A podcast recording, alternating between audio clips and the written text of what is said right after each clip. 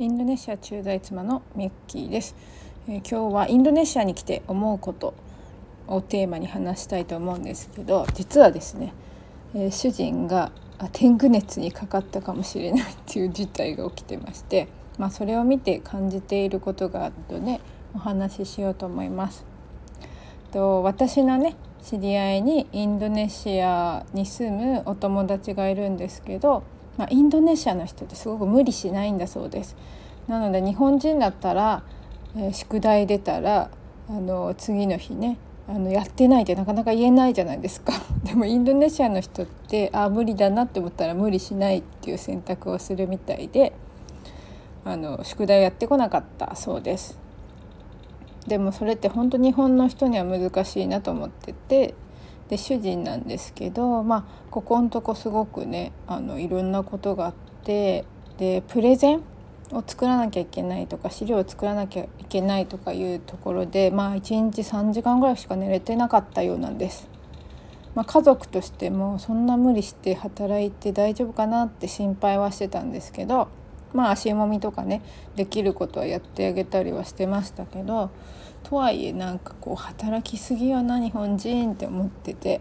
で結局強制終了のように今回まあ1週間休みなさいみたいな会社から言われたみたいなんですね。でも本当本末転倒じゃないかなと思ってそういうのってすごく結局その無理して働かせたことで体調1週間もね崩して休みになって人に迷惑をかけるって一緒ですよね。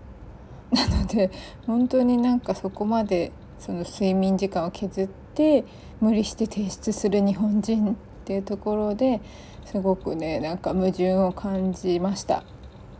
でその職場の環境もそうなんですけどねすごくプレッシャーを与えてくるみたいで私はエニアグラムって心理学をやり始めてより思うんですけど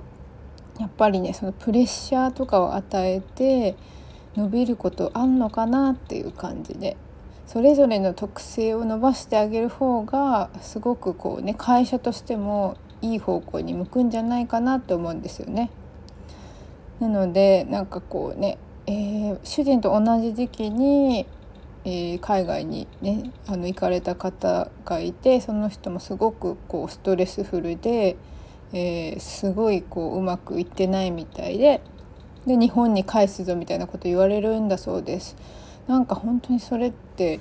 すごくね海外に転勤してくるの大変だったのに家族もそれについてきて会社だってものすごいお金を払ってここまで連れてきてそれでなんか使い物にならないみたいな感じで切り捨てるってどうなのかなっていうそれこそこう育ててないっていうかね。そのやっぱり育てる必要があるんじゃないかなと思ってそれだけ会社もお金をかけて海外に連れてきといてそれでなんかこいつは向いてないと思ったら切り捨てるみたいなのを聞いた時になんかこう本当にねこう、まあ、平和主義なんでね私は 平和主義なんでねすごくこうね相手のご家族のこととか思ったらすごくね辛い気持ちになりました。なんかこうねそういうこうね海外に連れてきといてちょっとこうこいつは向いてないと思ったら切り捨てるんじゃなくってでどうやったらその人がこのこうストレスフルな環境の中でただでさえこうね英語で仕事するようになったりとかねその国の言語を学ばなきゃいけなかったりするストレスを抱えているのになんかこうその追い打をかけるような上司の発言って何なのかなってちょっと思ってしまいました。なのでインドネシアの人のように 無理しないでほしいなって家族としては思ってしまいます。それこそこうねみんながこう健康を保てれば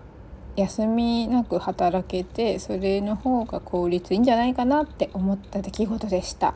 皆さんもインドネシアも雨季と寒気の切り替わりの季節の変わり目ではあるんですけど日本以上にね季節の変化はないので皆さんも体調に気をつけてお過ごしください。今日もご視聴くださりありがとうございました。